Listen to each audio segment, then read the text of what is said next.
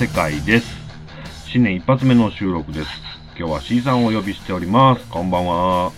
こんばんは。明けましておめでとうございます。明けましておめでとうございます。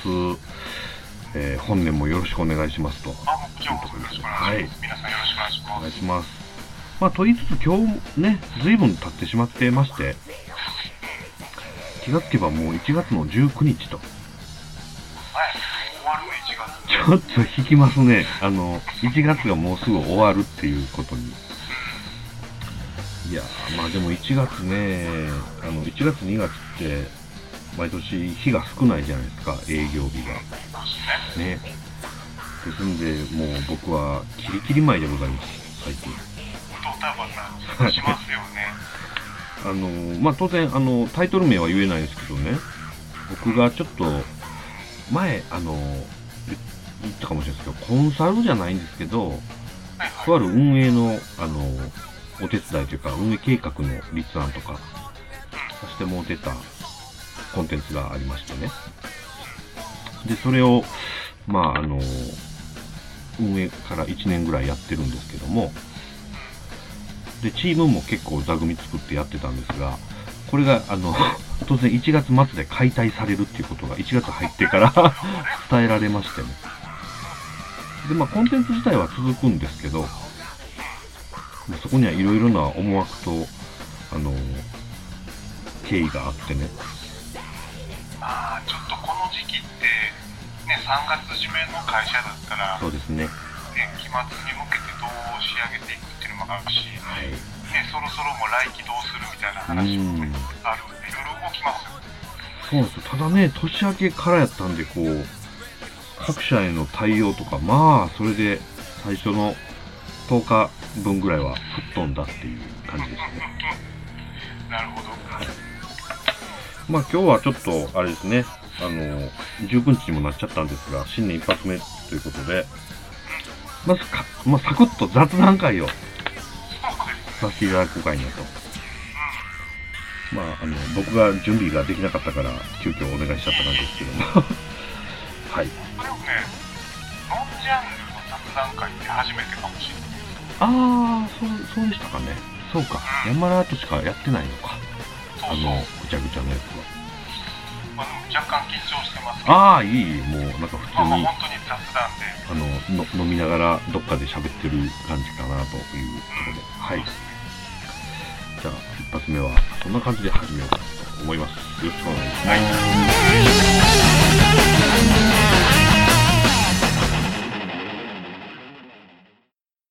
雑談でございます。はいはい。年末年始ってどうしてはりました？っていう話なんかをしようかなと思って。年末年始、今年ね、休みも長かったですけど、そうですね、長かったですね。年末年始こんなゆっくりできたの久しぶりです仕。事もしてて、ああ、うわあ、大変ですね。お疲れ様です。いい。でね、まあ、ちょっと空いてる時間に、ええ子供と、おうほう。うん、バスケとかしてたんですよ。うわあ、すごい。たまにバスケットゴールがある公園とかあるじゃないですか。ああ、はいはいはいはい。うん、でそこに行ってバスケしようと思って、はいはい。5分ぐらい動いた時にはい。腰にねはなんかビキッときたんですよあ、それかで、えあれ？え何これってなったんですけどえまあ子供えも盛り上がってるしまあそのままやろうっつって2時間ぐらいやって帰ってきたらだんだん動けなくなってきてですね。ええ怖い。まあぎっくり腰ってやつですよね。ありゃあ、え、じゃあもう、話にだけは聞くんですけど、ぎっくり腰。うん。その、何でしたっけ、魔女の一撃って言われるような、とんでもない。ぐらいのもんでした？でね、なんかあのひどい人ってもう立てなかったトイレ行けなかったりみたいになるじゃないですか。はいはいはい。そこまでじゃなかったんですけど、そうなんですね。まあでもやっぱ歩くと激痛で結構じっとしてたんですけど、まあ、出社日が近づくのに全然改善せず余計ひどくなってきて、で、ほえよあの、僕生まれて初めてですね、整骨院のとこに行ったんですよ。ほい、え、生まれて初めて？うん。え？はい近所のはい。うん。そしたらなんかあの先生が出てきて「大変ですね」と「なんとかしますよ」つってはいはい。であの2つ選べますとで1つは、あの今日この場でうん。あのなんとかしてはい。あの翌日から動けるようにしたいですか？はいはいはいあ。るいはうん通ってちょっとずつ良くしますか？それ、なんかドキドキする卓を与えてきてますね。でまあ当然ね通いにくいからはい。じゃあ今日一日で行けるとこまでなんとかしてくださいっつったらなんか奥からあ機械出してきはってはいはいはいはい。それがあの電気のなんていうの治療器なんですよ、うんうん。まあありますよね。うん、でこれはもうものすごい痛いですとはあで。も効きますと痛いってどういう痛いか説明してほしいですよね。でなんかね何どんな感じで痛いの？って。それ以外選択肢ないからじゃあお願いしますっつってうわ台に寝かされて腰にねなんかあのウィーリモコンみたいなこの棒をグッて当てるんですよほうほう。で機械のつまみをビューって上げていくんですよはいはいはい。だんだんと。そうほんならビリビリビリビリビリってなってくるんですようん。であのそれがものすごい痛いんですけどはいはい。あの筋肉が硬直してるのをはいはい電気でほぐしてるんですよね、はいはい。わかりますわかります。でえっとどうしても痛くて耐えられないっていうところでうん。あの限界ですって言ってくださいって言われるんですよ。まあ、つまりは、限界までは言うなよと。うん。辛いこと言う上ながってきて、えっともう、限界ですって言う言うじゃないですか。そしたら、はい、じゃあそっから1分耐えてっつって、その状態を1分ええ耐えるんですよ。それちょっとなんていうか、引っ掛けですね。やめてくれるんちゃうんやって。そこから1分耐える。うわでそれを30箇所ですね。ーえ、え、いろんな部部署をこうガーッとこう、その電極を当てながらつまみをえ上げてえじゃあその苦痛、30回苦痛に至ることを3、40分かけてやると。そう。くーわ。それ、えー、きつかったですね。なかなかきつかったですよ。で、えー、もちろん腰もなんやろな、銭湯にある電気風呂のすごい版みたいなはいはいはいはい、はい。刺激なんですけど、うわでーじゃあ、仰向けてっつって、あの、腹ばいだったのを仰向けになって、はいはい。今度はあの、足をね、ぐっと押さえはるんですよ。うん。で、今からお腹に当てますと。あ、曲がっちゃうからか。そう。で、お腹に電気当てたら、足が勝手に動くんですよ。はいはいはいはい。うわカエルみたいやな、みたいな。ああ、いや、ほんまっすね。あのー、あれでしょ、死んだカエルの足でしょ？そうそうそうそう。で、お腹にもビリビリビリビリっつって、怖えよ、その話怖えよ。で、ええあの、40分ぐらいかな。なんだかんだで耐えうわて、来たら、動くんですよ。あ、さすがに。うん。すごい。先生、すごいっすね、これ。つって。そこはあれですか、いわゆる西洋医学系の整骨院的な感じなんですか？そうでもないですか？ね。いや、もうなんか混ぜ混ぜですね。スポーツ医学系みたいな。なるほど、なるほど。うん。だからなんかあの、上原投手とかのポスター貼ってあって、へえ、あの、スポーツ選手が結構来るんです。なるほどね。うん。いい整骨院とかね、名医はそういう風になりますもんね。うん。なんか、なんか、いい先生に当たったんですけあど、あ、それはそれそれは。まではね、動くたびに、はい。ビキビキってこう、怖い。激痛がほ腰から足の先まで走ってたんですけど、ええ電気治療後はね、なんか、違和感はあるけど、動けるようになるんですよ。ん。すごいなんか、相撲取りみたいな話ですね。そうそう、単なるぎっくり腰なんですけどね。うわ半期で行った割にはあすごいだから一応出社日からちゃんと行きましたそれはそれは うわ で僕出社するじゃないですか。どはい。とはいえあのゆっくり歩いてるんですよ。ああなるほど。うちのチームメンバーとかがねはい。僕のそうやってゆっくり歩いてるの見てはい。そろりそろりとか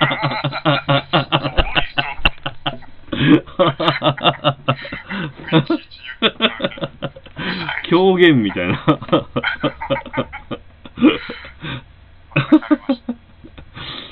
えー、それは大変そうですね。そんな年明けでした僕ぎっくり腰といえばですけどまあ僕はあのたまたま経験ないんですがはいはいはいまああれあれにちょっと似てるのかな？僕20ちゃうな30代前半の頃ってあの週4日会社に泊まってるような生活してたんですけどああ激しいはい。で、大体まあ寝るときは会議室の椅子並べて寝るんですよね。ああまあ、もうむちゃくちゃですわ。むちゃくちゃやねはい。で、ある日起きたら、こう、体を横向けにして寝てたんですよ。仰向けとかうつ伏せじゃなくね。無理な体勢やねで首がこう、ぐーっと伸びてる状態なわけですけど、起きたらこの伸びた、伸びきった首が動かないと。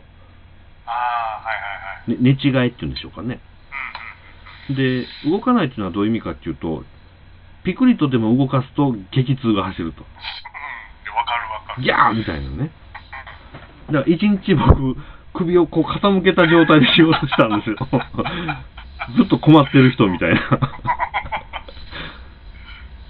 で、首が疲れるよりも動かす痛さの方がもう勝っちゃって、まあ、こうこうしながらやったりとか、こう、とにかく横に向けたまま仕事をして、で、当然会社の連中はずっと爆笑するわけですよね。仕事してたらそのソローリみたいな感じで困ったな困ったなとかこう言われるみたいな。うんまあそうなりますそうなりますよね。で、そんな爆笑してる人らを見たら当然僕もおもろいんですけど、笑うともうむちゃむちゃ痛いわけです。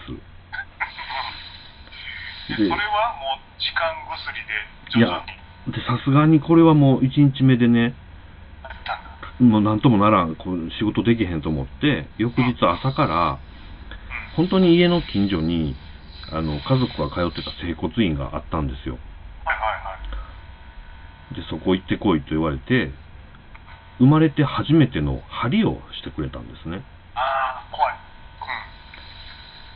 うん。で、針を、こう、こう、なんていうんですかね、あの長い針じゃないんですけどね、うん。ちょんちょん、ちょんちょんってやるぐらいなんで、本当に感覚としては爪楊枝で続いてるぐらいなんですが、それを2、3回ちょんちょんちょんってやって、動きどう？って言ったら、ちょびっと5度ぐらい戻るんですよ。不思議やね。すげえって。ああ、じゃあ次はやるわって言って、3、4回ずつちょんちょんやるたびに、ちょっとずつ首が戻ってくるんですよ。で、最終的には、こんなギュンギュンは動かさないですけど、とりあえず整体できる状態にまで戻してもらえて、針ってすごい針ってすごいっすねって。僕、どっちかっていうと、あの、ほんま系って思ってる派やったんで、そこでい一気にコロッと信じちゃいましたね。針すごいねって。原理が分かんないですよね僕はあのそのさっき言った電気ってはいはい。原理は分かるんですようん。もう強制的にああ、なる筋ほ肉を震わせてど。はいはい。血流を流してほぐすっていううん、うん、うん、うん、うん。針って何なんだろうね？針ね、本当にわけわかんないですし、そこの先生はですね、なんかこう、どういうんでしょうね、痛いこと全然やんない人なんですね。その、どこどこが痛いって言ってもこう、ギューッと押さえたりとか、肩もまれて痛い痛い痛いみたいなのとかってありそうじゃないですか。あの、本当にね、冗談みたいなソフトタッチでキュッて押すだけとかなんですよ。みたいな。で、その代わり変なことやって、ある部分をギュッと押さえながら、押しながら、この肘を後ろにちょっと引っ張ってとか、なんかわけわからんこといっぱいさせられて、ひとしきりやると、むちゃむちゃ動くようになってるみたいな。何それで、うちの父父親はね、家近所やから、あのうちの母親とか妹がそこ行って、むっちゃ動くようになるっていうのを聞いてね、父親も行ったんですって。あまりにソフトなことをやるから、あんなもん、どってことない詐欺やみたいな。え、でも動くようになったやろ？って言っても、やっぱりもう信用できないと。たまたまや、言うて。ああ、そそういう受け止め方もあるよね、って言って、母親と僕ら3人は、あはいはいって言って、こう、父親をいなすっていう感じでしたね。なるほど。それはなかなかの開幕でしたね。そうなんです。幸先悪いです。なるほどですね。そうか。僕は、どんな？そうですね、年末年始は、あの久しぶりにこんなに長く休めたっていうのもあって、うん、よかったですね。はい。あのね、いろいろできたんですけど、まずあの、手近なところでいくと、あれです。この配信のドメイン取ったりとかしてましたね。ああ、お疲れ様でございます。はい、いいと思います。で、まあ、サイトもちょっと、うん、まあ、今更ながらワードプレスのテーマ選んで、うん、うん、で、フィードもそっちに改めて、うん。っていうようなことを、あの、ちまちま自分の時間でやるのが、まあ、超楽しかったですね。こんな久しぶりと思って。サイト作り楽しいですよね。楽しいっすね。あ、ちなみにそうそう、今、あの、歪みの世界 .com というところで見れるようにはなってるんですけども、昨日の時点で、ヤマラーのプロフィールが公開されていまあ、そうね。スーちゃんと山ラのはいプロフィールがあるんですよね。そう僕もちょっと下書きはしてるんですけど、まだ送ってないですね。す。ヤマラーらしいプロフィールでしたね。あの、そうです。ぜひ皆さんにもちょっと読んでい僕もそろそろ送ります。はい、もうヤマラーの、あの、ちょっと加工はされてはいますが、顔写真もね。あの、これ加工って言うのかな？まあ加工か。これね、うん。あの、山田が、あの、古い写真なんです。どれぐらい古かっていうと、2005年ぐらいの写真やと思うんですよ。あ、今見てる。うん。はいはい。これ アホでしょ？うん。これ何かっていうとね、うん。あの、ミクシーって我々もやってましたが、うん、昔あったね。ね、彼ミクシーのプロフィール画像で、うん。あえて3枚セ設定できるんですが、うん3枚セットのアニメ IP 画像コスプレやってたんですよ。やってたね。ね、覚えてはるでしょ？で、この長やったもん極長さんです、そうです、そうです。で、これは今貼ってあるのはクララなんですけど、クララやから、まあ、このセリフが書いてあるんですが、あの、ハイジとクララと、何やったかな、オンジやったかな、の、まあ、セットみたいなことになってて、彼があの、ね、実際何でもないのに、フォトショップで加工してるから、もう加工もズルズルなんですけど、で、この時のポイントは、これうっすらわかるんですけど、うん。うん。上半身裸なんですよ。ほんまや。でね、この写真撮影から加工を、当時の会社の夜に一人になった時に、会社で反乱になっちゃダメです。夜な夜な上半身裸になって写真撮ってたっていうね。うん。で、これは当時から僕はあの、全部画像を保存してまして。で、本人も大事に持っとるんですけど、うん。まあ、これいつかこれでトランプ作りたいね、言うて、53枚はあるんですよ。そんなにあるめっちゃあるんですよ。それをまあまあ、あの、彼が自らこれを使ってくださいとあ送ってきたんですね。そのしいですね、このページ。あ、ほんまっすね。これ固定ページで全然できるから、ヤマラギャラリーを作るのはありですね。すごいっすね、そサれ。ブコンテンツ的に。うん。あ、それ作っちゃおう。まさか、ミクシーの、ね、残りががこの、平成の終わりに僕、この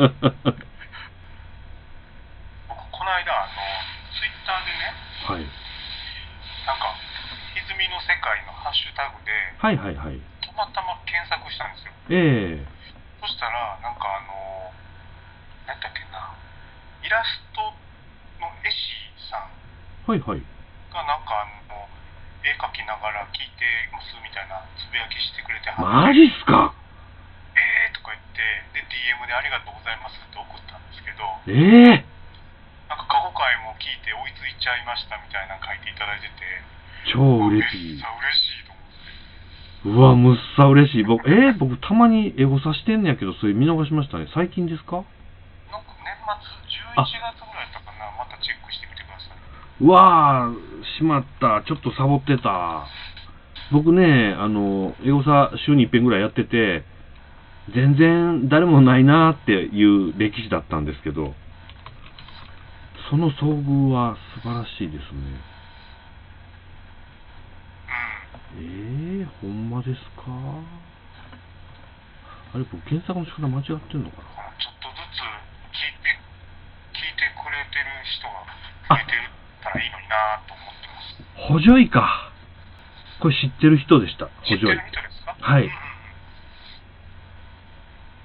ペン入れの BGM に。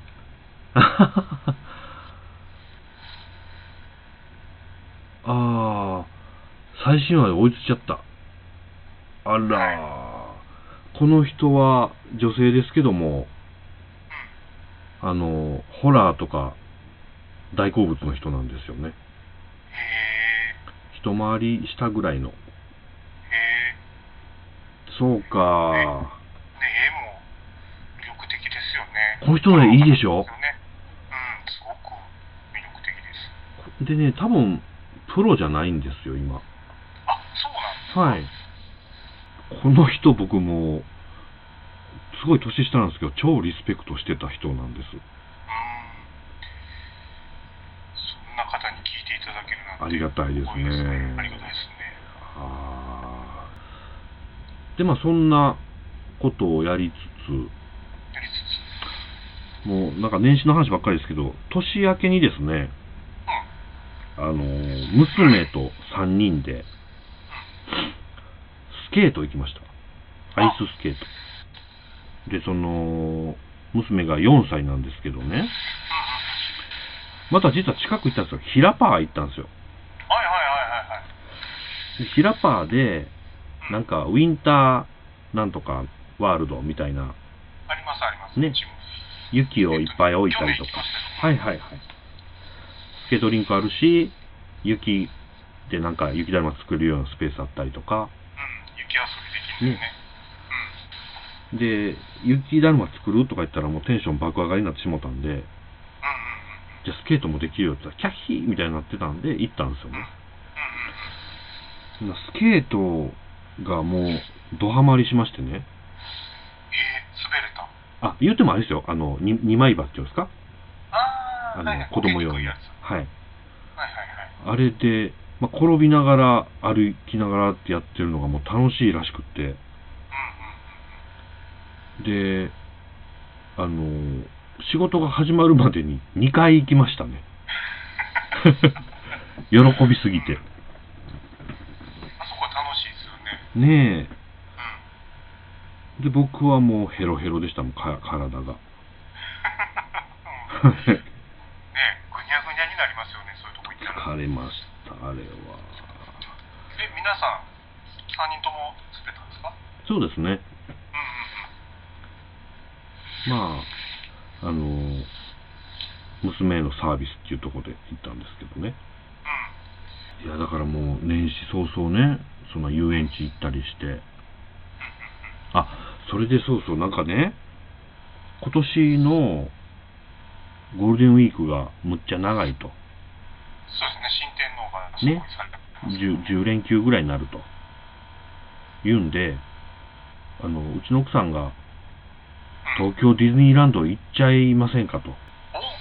おで、まあ今からで予約できんのって話あるんですけど、ちょっと前のね、C さんに教えてもらったあの回を過去回聞き直して、ちょっとその、ホテルとかね。どこのがいいらしいぞみたいな話があの回に詰まってるので、ちょっとそれを聞こうっていう話をちょうど今日してたんですけどね。だから今年もしかしたら娘は東京ディズニーランドデビューができるかもねと。素晴らしいですね。ね、今ちょうどどんずばなんで喜びそうです。なんかまあ、乗り物っていうのもまああるけど、どっちかというとね、あの、なんやろ、パレードとか、うんね、シンデレラ城があるとか、そうそうそうそう。結構、うおーってなるんちゃうかなと思うんですけどね。うん、いいですね。ね。あの、ハニーハントがいいって勧めてたな、みたいな話を思い出したんですけどね。父さんのハニーハントね。ね。うん。だからちょっと今年はそういう計画を立て始めましたね、1月にして。でただ結構混みそうな気はするな。すよ。ねうん、。早めに動くに越したことはないでしょうね。ね。はい。ちょっとまあ予算的にも早めに決定して、小さく積み立てようという話をしてました。そうっすね。はい。ちょっとまあ裏技とかもあるんで、またおっとっと、やった。方針が決まったら、なるほどです。はい、ぜひ。相談させていただきます。うん、まあ、年始は、年末年始はそんな感じでした、僕は。そんな感じですよね。はい。ああ、あと、ちょっとまた全然あれですけど、年末年始はあの、僕自由時間でね、YouTube をやたら見てましてね、はいはいはい。前もちょろっと言ったかもしれないんですけど、その、スト2をむっちゃやってるんですよ、今僕。うん、言ってたね。ね、はい。ガイル。ガイルを。で、スト2って今、むちゃくちゃやってる人多いんですよね。E スポーツでね。ね。あ、というか、e スポーツでは、ストリートファイター5とか、うんうんうん。今の最新のシリーズが e スポーツでやるんですけど、ストあ2をやってるんですよ。ね。はい。うん具体的にはスパ 2X、スーパーストリートファイター 2X っていうやつなんですけど、はいはい。これ結構人口いるんちゃうかなっていう感じなんですよね。それは日本で？世界？日本、日本ですね。日本で。はいえで、その西日暮里 VS っていうゲーセンで、うん毎週火曜日の21時から東西線とかやってるんですよ。えー毎週ですよ。毎週、平日に。はい。うん。で、だいたい20対20ぐらいの東西線やってるんですよ。で、これとかね、まあその他の対戦とかが、スト2結構ありまして、それってものすごいハイレベルな戦いってこと？そうですね、あの、20人勝ち抜きのやつなんで、うん最初の10人ぐらいは、ひょっとしたら僕らも勝てるかなぐらいの、それは難しいかな。でも似たような感じの人がいるんですけど、10人目以降ぐらいは、むちゃくちゃハイレベルな人たちですね。これをね、もう寝る前、寝る前っていうか、床に入ってから、寝るまでの間、携帯でですね、ずっとスト2の実況対戦見てるんですよね。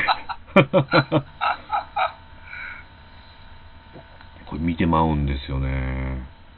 それって見てたら、はい。あ何がどうなって何がすごいかとか全部わかるんだ。あの、だんだん分かってくるんですよ。へえ。で、かなりその実況してはる人が、うん。あの、その対戦、対対戦っていうか東西戦の中にも後半に出てくる人が実況してくれてるんで、今のこれがここにかぶさったのがうまいですみたいなことを言ってくれるんですよね。ナイス昇竜とか言うんですよ。これがね、もう超微笑ましくて BGM のように寝るのがすごい楽しいんですね。だから駆け引きとかがあるんやもんね。そうですね。で、僕、その、スイッチ版のアーケードコントローラーも買ったりして。あの、会社でね、仕事のや後に遊んだりしてるんで、うん。もうう超楽しいんです、これがもう。僕、対戦ゲーム大好きなんですよね。イマスト2っていうのがすごいね。そうですね。でも、誰に話振ってもみんな、あの、やりますね。え、そのゲーセンではアーケードを実況してるってこと？そうです、そうです。うんうんうん。で、その20対20やるときだけ、事前にあの名前とキャラを申告しておいて、はいはい。で、まあ、ど今回はこっちの勝ちみたいなことをやるだけなんですけど、で、僕結構長い間見てるんで、うん。あの、そう来てるのは単なるお客さんなんですけどね、今日もこの人来てるわ、みたいな。常連さんがいる常連さんがね、そうです、そうです。で、だんだんその人の癖とかも、なんとなく分かってくるんで、うんからああいうのって大体ね、継続して見るとより面白いじゃないですか。まあね。ね、プロレスみたいなもんで。うん。あ、そうか、だからプロレス見てる感じです、本当に。うんうんうん。相撲とかね。そうですね。僕何してたかな僕ツイートにもしましたけどはい。ゃんと山ラーがあんまり来るっていうはいはいはいはいホラーはい。映画を絶賛してたから、はい。あの元日の晩に来るに僕を見に行くっていう そういう年明けでしたね元日の晩に来る行っちゃいましたか。うんもう面白かったですねまあ、エンタメですよね。うん払いエンタメみたいな。そうそうつーちゃんはあれでしょボヘミアン・ラプソディ3回目を見に行ったああ、そうなんです。もう自分で気持ち悪いと思いながらもね。まあ、あの、言い訳しますと、ちょうどそのタイミングで見たいもんがなかったんですね。はいはいはいはいはい今日見れるなっていうタイミングで。うんまあ、今はなんかいろいろ始まってるようなんで、見たいのもあるんですけど、はいはい、3回目行って、3回目はさすがに冷静に見れるよなと思いながら、やっぱり最後のライブエイドでこう涙が止まらないという。まただ、あの、3回も行ってると、お客さんの質が変わってんのは如実でしたね。えそれはリピーターが多いってこと？あるいはなんか口コミできた、口コミできた、あの、クイーンのくの字も知らん人たちがいっぱいいるなーっていう。はいはいはいなんかお前中学生やろみたいな、うんあの、トリプルデートっぽい感じのやつらとか。はいはいはいなんかもう講習去年の1位とかなんでしょ？ね。うんまあ、また今年も映画界はやっていきましょそううですね。うん今年は見たい映画またたくさんありそうですし。うんはい。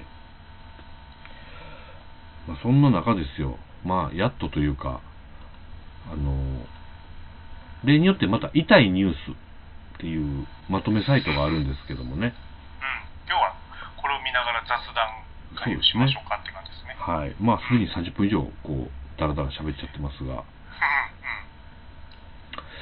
んで、まあ、これを見ますと、あのー1月16日のまとめで、えー観光学生服、防犯ポスターにミニスカは性犯罪を誘発 と書いて、被害者に責任を負わせるのかと炎上、謝罪、ポスター回収と。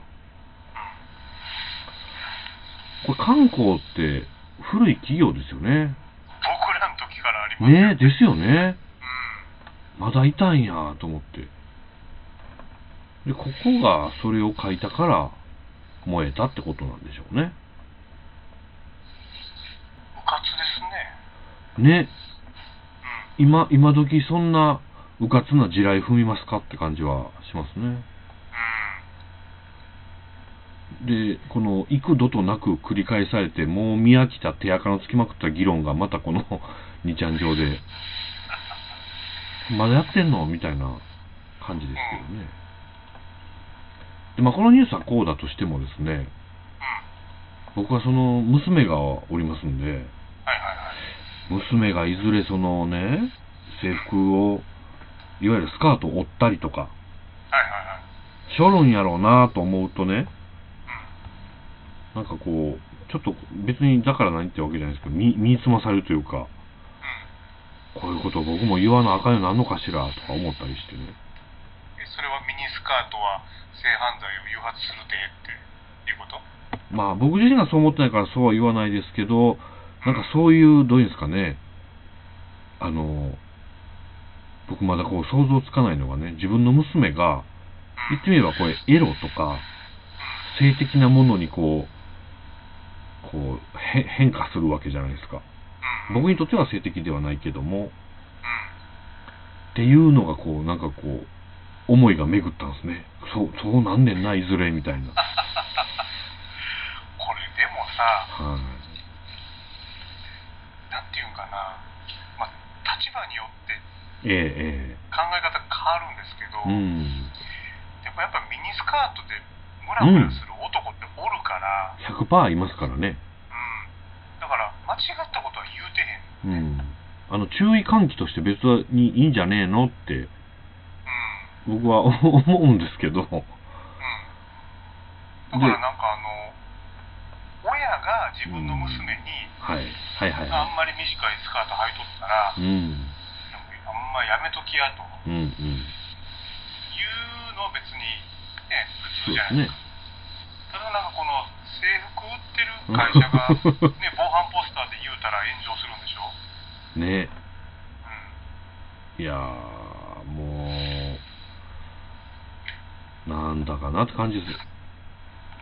これなんやろうねなんかそういうの見つけて突撃する人っているんですねやっぱねね、なんかこう、突撃したいマンがおるんでしょうね、一定数。で本当にこの、こうネタっていう言い方したら、こう、両方から怒られるかもしれないですけど、このネタもまあ古いネタじゃないですか。なんかなんかね僕はあのこれだけじゃないでしょなんかミニスカート以外にもはいはいはい。ポニーテール禁止とかああ。まあありますね、いろいろ。うんなんでしょうねミニスカート履くんは女性の自由でしょってことやんねそうですね。それをなんかエロい目で見る男の方が悪いっていうことやねっていう主張なんですよね、きっと。エロい目で見てまうのもわからんではないですよ、はい。なんか、で多くの人が、まあ、エロい目で見たからとて何もしないわけですけど、うんなんかあってから、それ主張したことをもっぺん正当化できるってこう言いたくなるんですけどね。誰かがなんかしてしまった時に。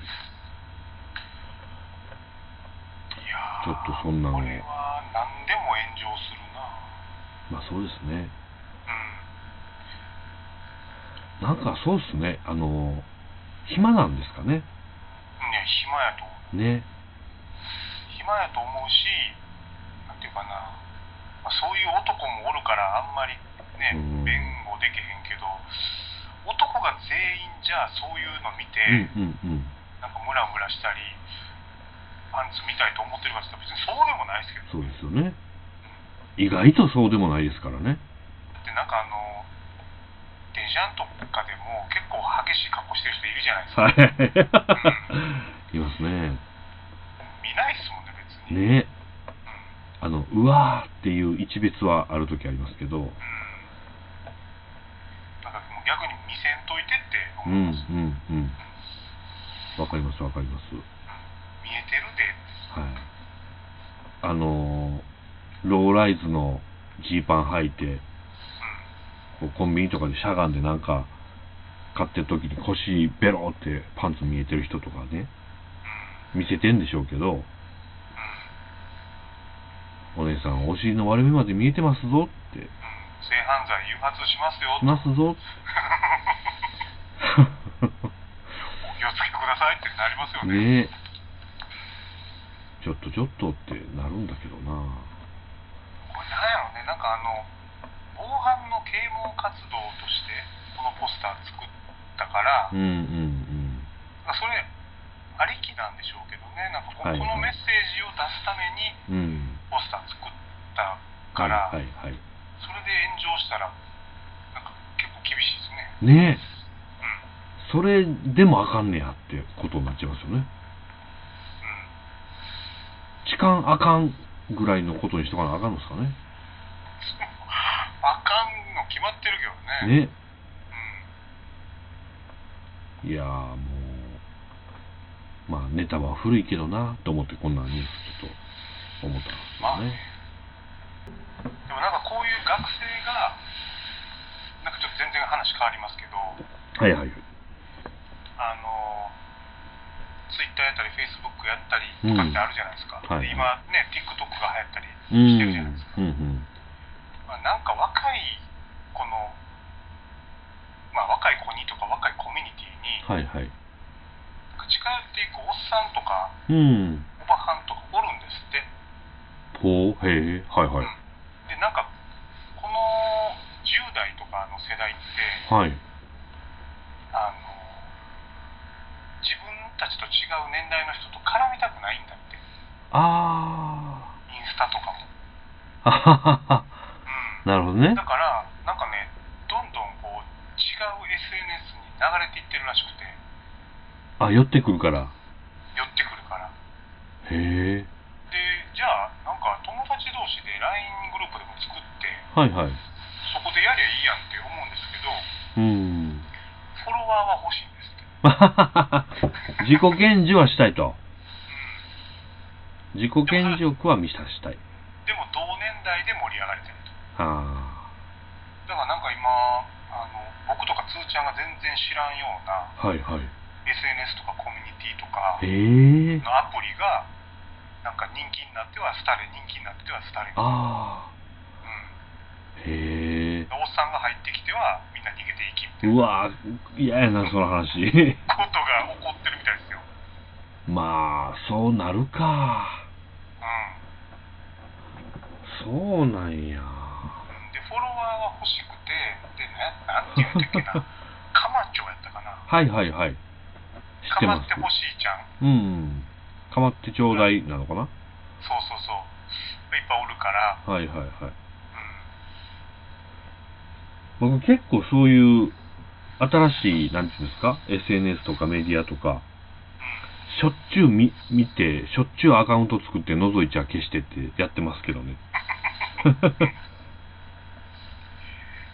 10代は覗いてほしないみたいですよそうなんですね。うんなるほどななんか多分ですけどこれか勝手な妄想ですけどこの観光学生服のはいはい。炎上とかもうん。当事者の10代がわーわー言ってるんじゃなくてあーね。あのおっさんとおばちゃんとでやってるんでしょうね多分うわあ、そうやろなそうやろな当事者たちはなんかやってんなんか炎上してんなぐらいじゃないの？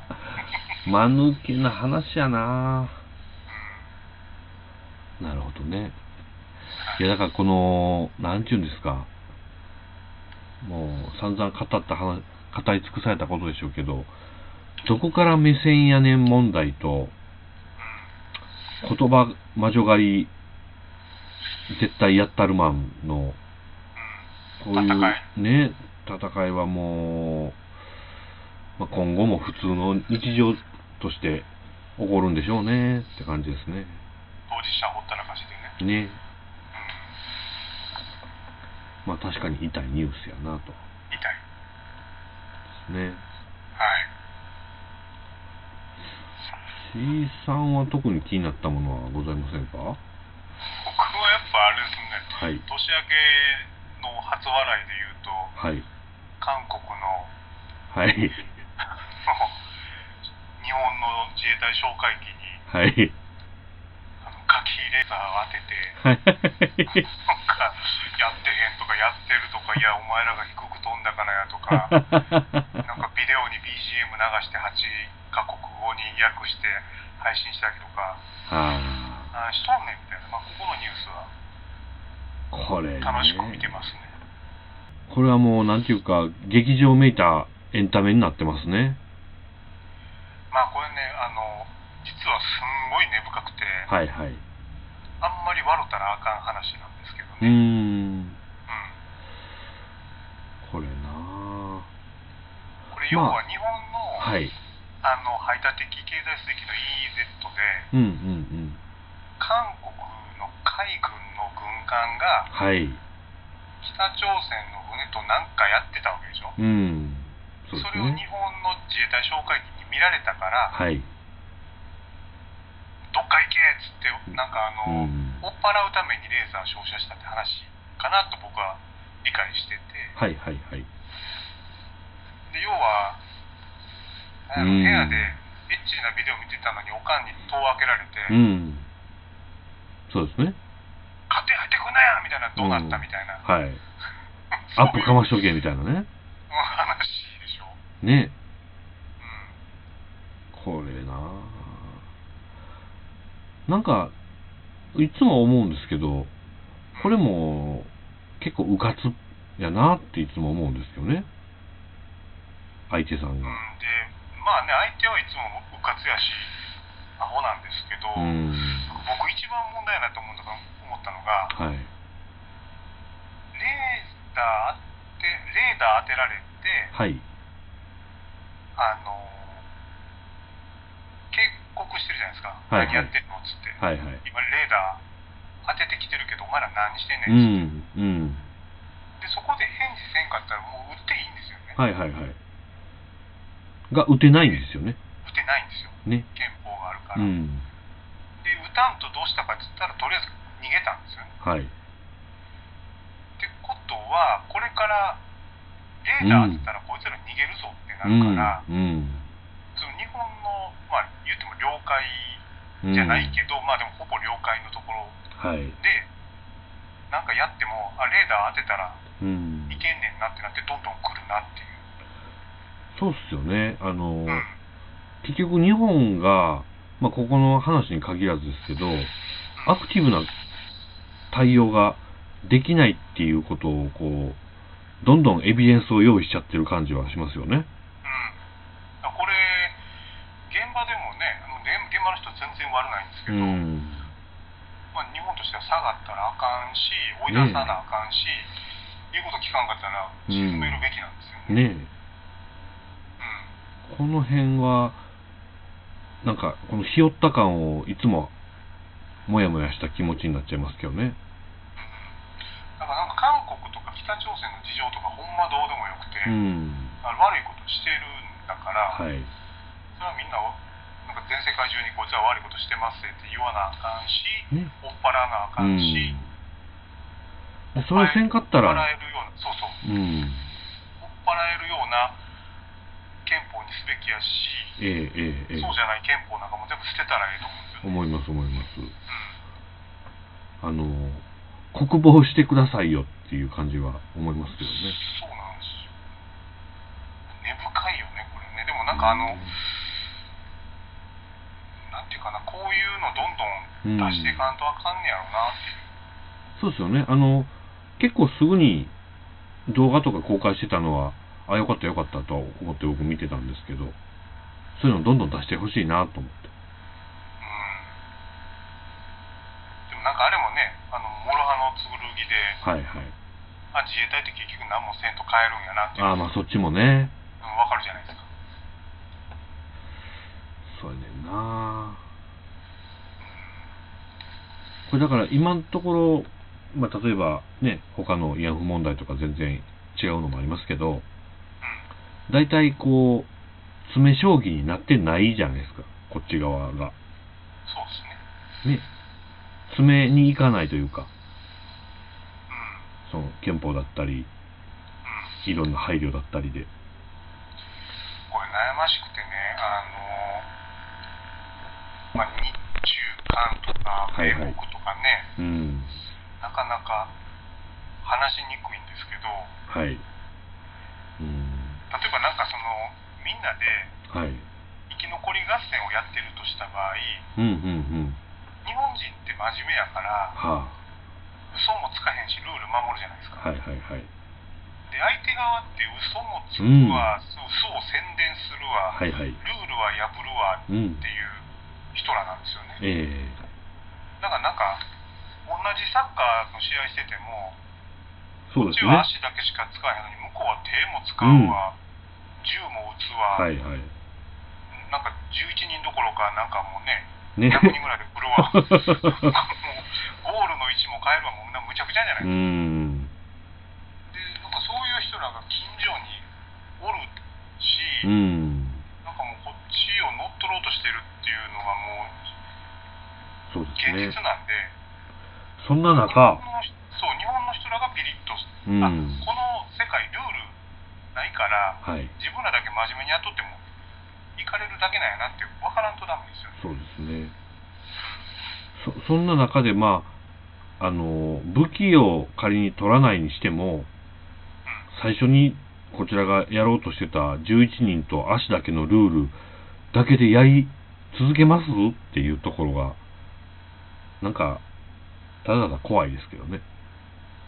多分ねあの100点取られてもうん。足しか使わないと思うんですようん。日本人って真面目やからそれなそこが一番歯がゆいですよねぁ。早いですよね。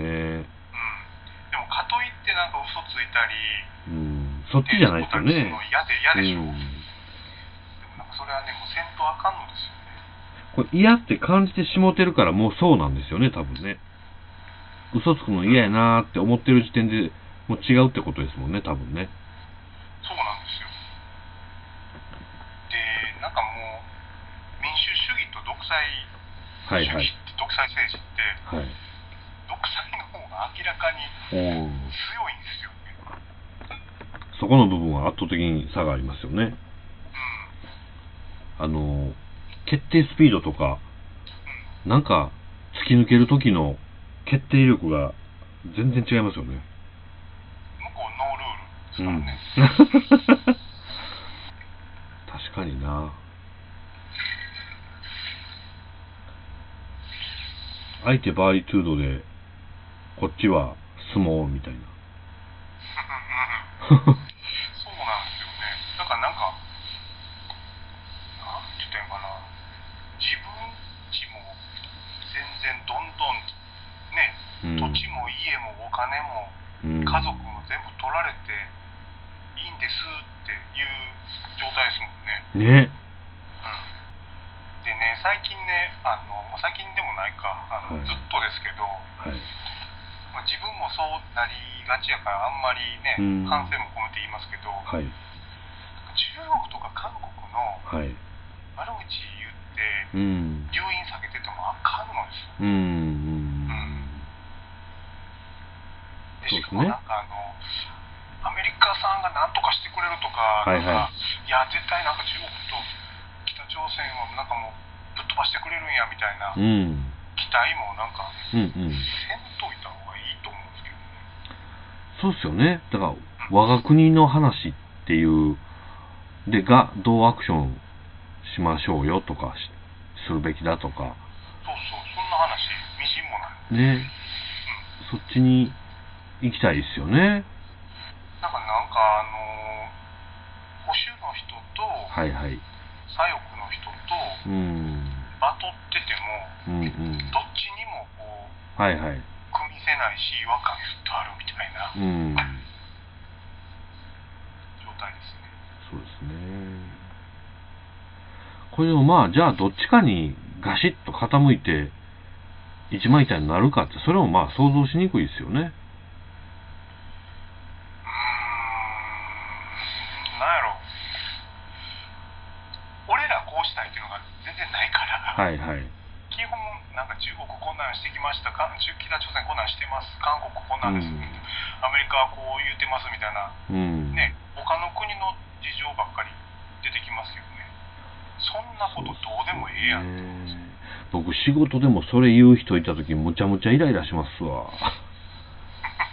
相手のことは相手のことやから、それねで俺らどうしたいか言えよみたいなね。ね代案を出せとか思うし、能動的な主張がない人の話聞く気なくなっちゃうなこれね、あの韓国とか北朝鮮大したことないとかね、悪口言ってる人らそうなんばっか言うんですけど、はいはい。えっとね、なんていうかな、韓国と北朝鮮合体したら核保有国になるし、うん。うん。あと韓国ってね、もうすでに今、徴兵やから60万人ぐらいね、はあ、はあはあ、兵隊がいてて、うん。で、国防費ももうすぐ日本抜かれるんですよね。ああ、そうなんですね。ってことはね、韓国にすら負けるんですよね。うーん。あ辛いなの実力実力で。はいはいはい。中国にも負けてます。うーんで。北朝鮮当然核持ってます。はい。アメリカは絶対守ってくれませうん。ん。すんのあの、積んだ答え1個しかないのにな、みたいな。そうですね。えー、じゃあ韓国もなかなかのイージス艦みたいなの持ってるんですかね？えっとね、今は持ってるんですけど、まあ、それでも実力的にはうん。今のところは勝つでしょうし、はいはいまあ、アメリカのね、うん。あの、メリカ、韓国、日本でグループってますけど、うん。まあ、今の日本の力の入れ具合やったら無理でしょうね。ねえ。いやー、これ何がきっかけで変わりうるんかな？僕なんか、安倍、安倍さんの、あの、なんていうか、ある、ある種の推しの強さというか、こうぐいぐいと行く感じで、そっち方面、まあ何がな、何でもかんでもじゃないんですけど、そこ行ってくれるからちょっと心強いかもなーと思ってるのを相当期待しながら見てるんですけど、今までの総理から比べたら一番心強いんですが、でも、やっぱりこうね、国内でも反発もあるし、むしろ、打作やというようなことをいっぱい言われたりもしてるし、次、こんこんな人と、似た感じの人とか、それ以上のこうリーダーシップというか、いう人って、この人赤になったら相当出てけへんのちゃうかな思うと、ちょっと暗淡たる気持ちになるんですけどね。そうっすね。安倍さん、頑張ってはりますけど、うん。結局、ね、アメリカにしがみついてなんとかっていうのは一緒なんです。うん。まあそこはそうですね。アメリカと中国が今ね、うんあのそうですね貿。易戦争とかやってますけど、はい。アメリカも中国にはもうかなわなくなってくるんで、うん。それも恐ろしいな。そこでね取引した時に日本ってね。無力ですよね、うんアメリカの武器買うてて、うん。スイッチ一つで全部無力化するから、うん。なんか無理なんですよね。もう切るカードがないですよね。ナイス。うん。ドボンですね。だから安倍さんといえども、アメリカのはいはい OK なしにはね、う何もでん。きへんから、うん。アメリカって怖いですよ。だってね、あの、うん僕あんまり陰謀論とか信じないですけど、はいはい。日本にだけは絶対に自主防衛能力を持たせない。うんうん。なるほど。中国も北朝鮮も韓国もその日本の周りの国が全て核を持ってもうん。日本にだけは持たせない。うん。で、あと中国の反日とか韓国の反日とかイヤホン問題とかはいはい。あらゆることもやっぱアメリカが後ろで糸引いててうん。ここを仲悪くしてたらアメリカがそこ日本に居続ける理由ができるじゃないですか。はいはい。そうですね。なので、もうそこだけはねもう絶対になんかなんやろうなうん。日本のポジションっていうのは固定化しとかなあかんですよね。なるほど。うん、でそれを誰もねやっぱ口に出せないからうん。今の状態があるんですよ。ねえ。ど、うん、なんか嫌だな。気持ちいいことにはどの道ならないのかな。ならないです。ね。うん。うん。だからここね、まあ、答え1個なんですけど、なんか、はいもう本当自主防衛能力と核を持つしかないんですけど、うんうん。アメリカさんがですね、それを絶対許さない。対象が。どう突破するかですよね。ねえ。うん。で、国内も、えげつない、こう、抵抗が起こるじゃないですか。うん。日本国内もね。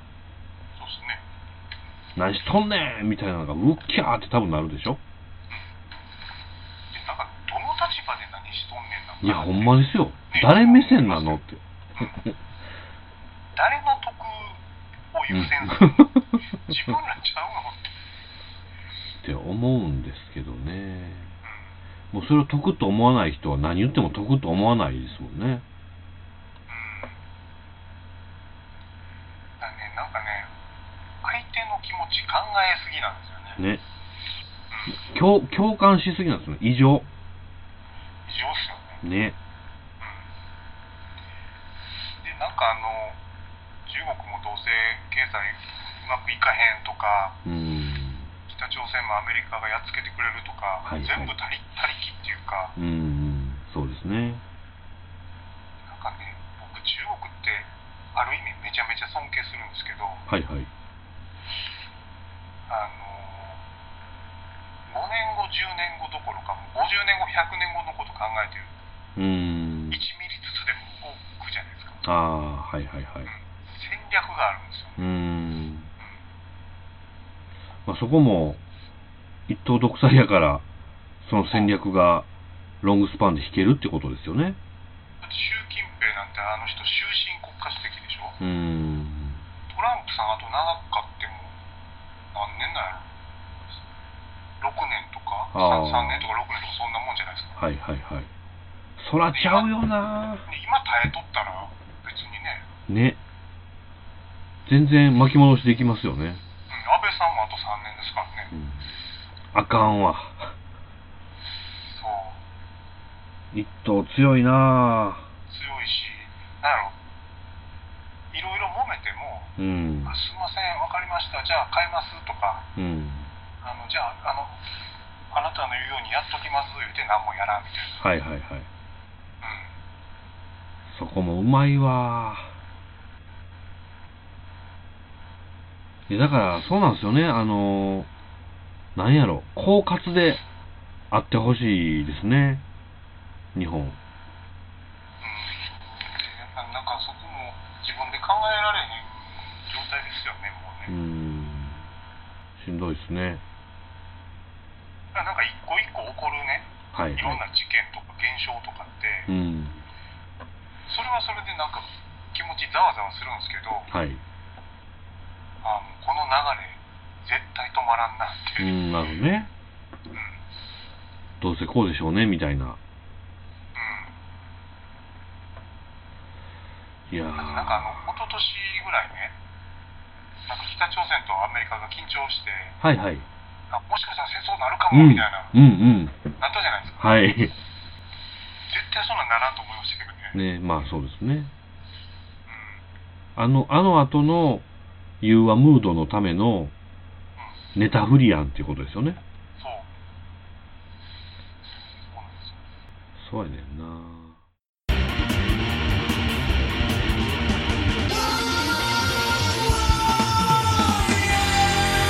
ひじゅみの世界